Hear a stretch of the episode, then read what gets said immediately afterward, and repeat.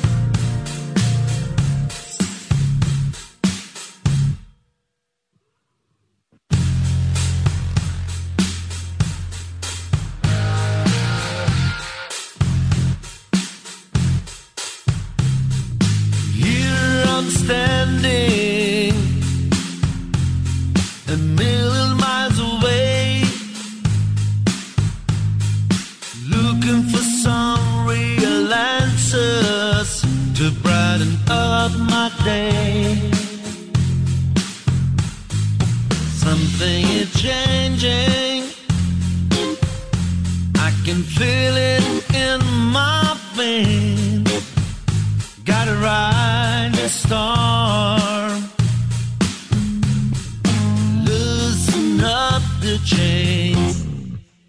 Lunatic. Yeah, yeah. Can't say I'm sorry.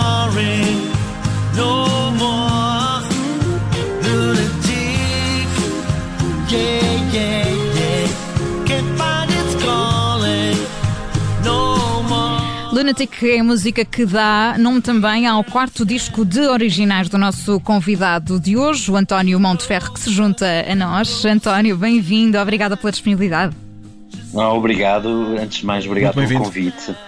António, Obrigado. fez a primeira apresentação ao vivo deste trabalho no dia 17 na, na Casa da Música no Porto. Como é que correu? Como é que foi esse regresso ao palco? Ah, foi, foi uma noite fantástica, ah, não estava à espera de tanta adesão. Ah, eu já, já sabíamos que a casa já estava esgotada, mas, mas realmente a reação do público foi, foi, foi incrível. Foi algo que eu, mesmo próprio que estava no palco, não estava a conseguir gerir toda essa, essa, essa, essa, essa energia. Mas foi, foi muito bom, foi voltar aos palcos ainda por cima. Uh, depois deste confinamento, ainda para mais com esta apresentação do disco, foi fantástico. Porque este Lunatic surgiu antes do, do confinamento, não é assim? Mas nunca chegou a ser apresentado ao vivo. Ou estou, ou estou É. enganada, António? É verdade, é verdade. Um, o, o- o- o disco foi já, já tinha sido fechado, digamos assim, uh, masterizado em 2019. Um, e depois marcamos para 2020 uh, o lançamento, só com esta questão da pandemia fomos obrigados a adiar. Aliás, este concerto foi adiado duas vezes. Um, mas pronto, há de ser é de vez, como se costuma dizer. E, e ainda bem que assim foi e correu tudo muito bem. E já agora, como é que foi o, o confinamento, este período mais complicado? Foi produtivo de, de alguma forma ou não? Foi mais introspectivo? É- assim, com o disco pronto, deu, deu de de alguma forma a criar o conceito live, portanto, ao vivo, ah, toda a parte de encenação, porque este concerto é, é- tem muita parte de artes visuais, ah, foi filmado, portanto, deu de alguma forma para, para nos prepararmos com essas componentes todas. e, e pronto, e daí que estamos a preparar o, o passo seguinte. Certo, nós, nós conversámos com vários eh, músicos que também tinham trabalhos já prontos e finalizados e que depois acabaram por não apresentar ao vivo, como aconteceu eh, consigo. Ahm, de que forma é que esta incerteza, este período de incerteza aumentou? Se é que essa insegurança existe, existiu alguma insegurança em relação àquilo que já estava completamente fechado ou não? Eu li alguns numa entrevista sua que essa insegurança existe sempre em relação ao que produz profissionalmente. Isto é verdade? Sim, é, é um pouco, quer dizer, nós músicos, falo por mim e, e certeza que muitos músicos se revêem de- dessa forma, somos ah, muito críticos naquilo que fazemos. Portanto, havia, havia alguns receios, eh, portanto, estávamos numa situação em que foi, foi muito complicado gerir. Ah, eu senti a necessidade de, de de arriscar e, e- e arrisquei ah, marcando este concerto, mas mas sempre que sempre convicto de que as coisas iriam correr bem. Sempre um bocadinho, é óbvio que eu tive sempre mais receoso porque a equipa é muito grande, Estamos a falar de uma comitiva de 25 pessoas a trabalhar neste disco. Aliás, nesta- o nesta- António utilizou, eh, utilizou essa expressão do eh, arrisquei, portanto implica mesmo um risco, não é? Há essa Sim, consciência sim. de que há esse risco. Sim, sim, eu, eu também gosto de arriscar, eh, mas eu não, não quis adiar mais, quis, quis eh, pôr à prova e, eh, e ainda bem que assim foi, estou super contente e agora já estamos a pensar eh, em, co- com este concerto, porque este concerto foi filmado e, e queremos agora eh, tentar eh, fazê-lo em outros espaços eh, pelo país e até mesmo quando as coisas acalmarem para o ano, que acredito que as coisas já estejam totalmente controladas, a gente possa continuar a apresentar este disco. Certo, e este Lunatic, porquê é que se chama, porquê é que se chama assim? Não sei se há alguma característica sua também, não conseguir estar focado com, com enfim, com alguma facilidade, não ter muitos pés na terra, não sei. António, É, o Lunatic surgiu uh, de forma muito espontânea porque foi um disco gravado, uh, eu compus em piano e, e- e as melodias e toda a harmonia que eu criei foram as primeiras a ser usadas, ou seja, não estive propriamente ali a, a adulterar o som, preocupado em fazer melhor, melhor. Deixei levar-me por esse, pelos momentos quando estava a compor à noite, seja à tarde, seja de manhã, e então deixei-me levar pelo meu, daí eu falar do meu subconsciente. Foi o meu subconsciente que conduziu-me a estas melodias e ambientes, que é um disco que vive de, de- de grandes, de grandes eh, ambientes, texturas. portanto acabou por ser algo mais eh, orgânico que não foi, eh, enfim, depois tão trabalhado de forma posterior, acabou por viver muito do momento em que foi gravado.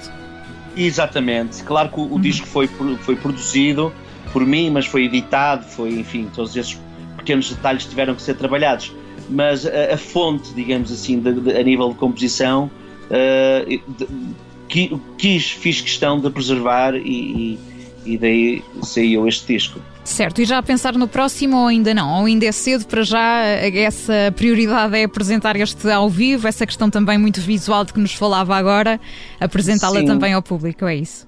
Eh, este disco eh, considero-me como, quase como o meu primeiro disco, na verdade, que é um disco que realmente tem uma sonoridade que vem mais ao encontro da, daquilo que eu, que eu mais gosto, eh, que reúne todas essas componentes visuais que são, torna a coisa ainda mais interessante.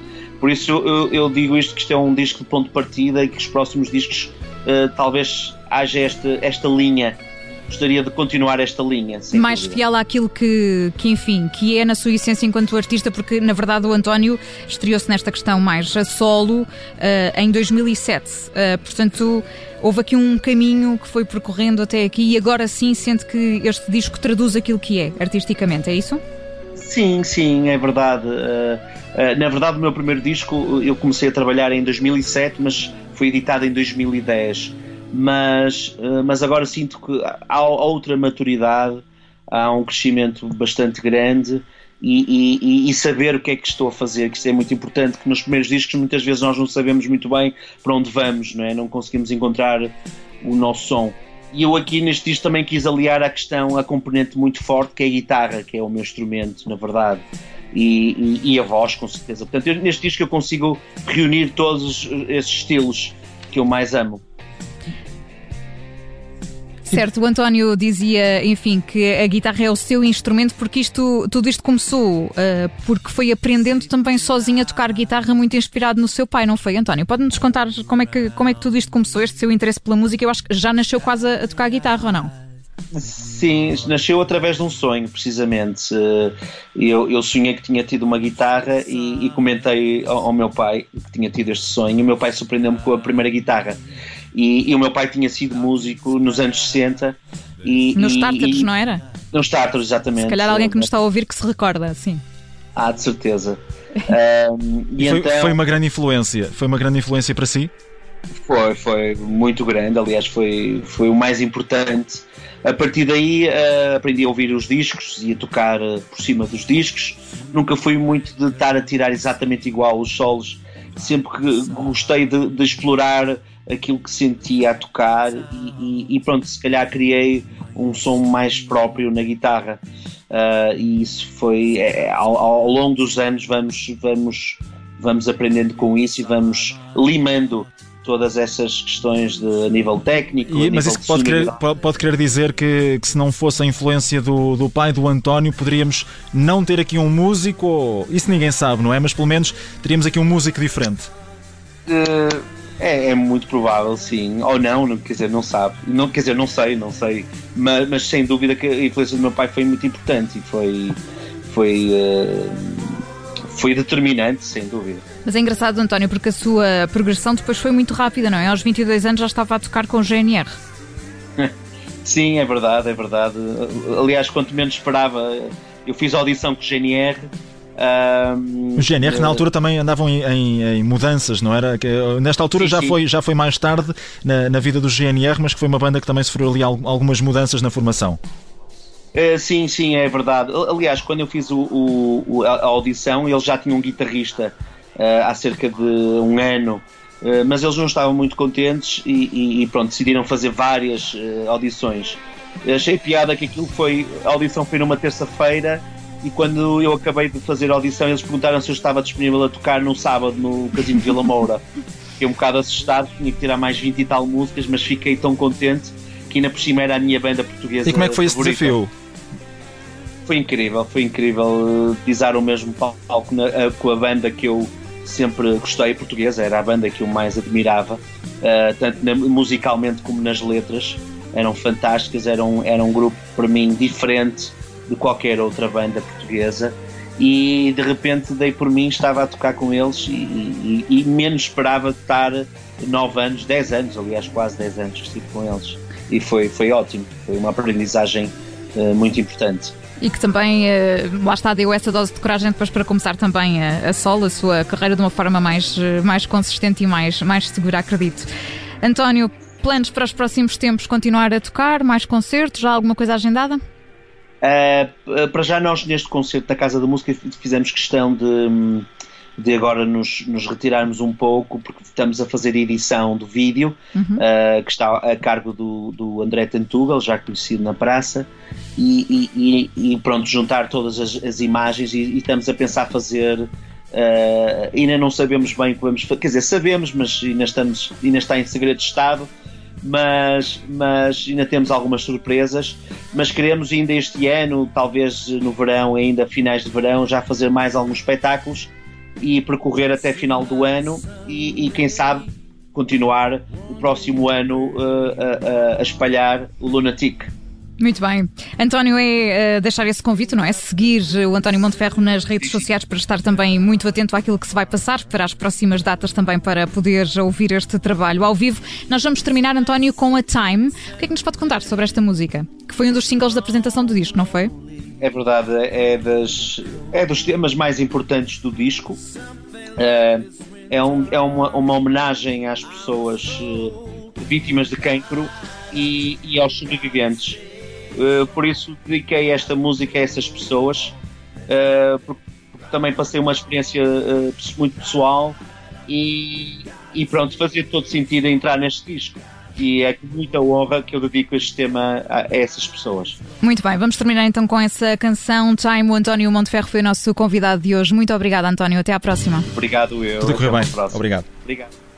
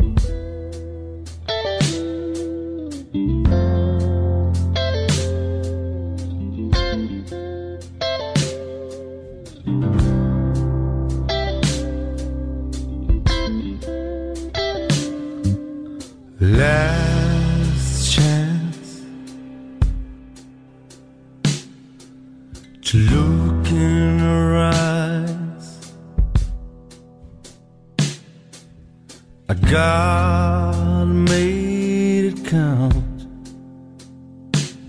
I got to realize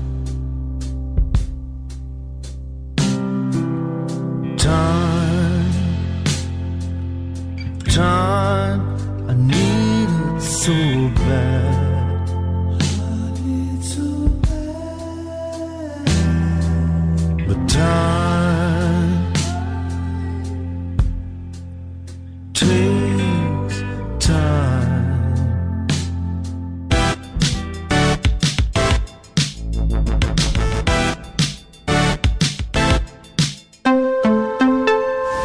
Olá, eu sou Ana Filipa Rosa. Obrigada por ouvir este podcast. Se gostou, pode sempre partilhá-lo com alguém e ouvir a Rádio Observador. Estamos online, mas também no FM. Na Grande Lisboa em 98.7 e no Grande Porto em 98.4. Obrigada.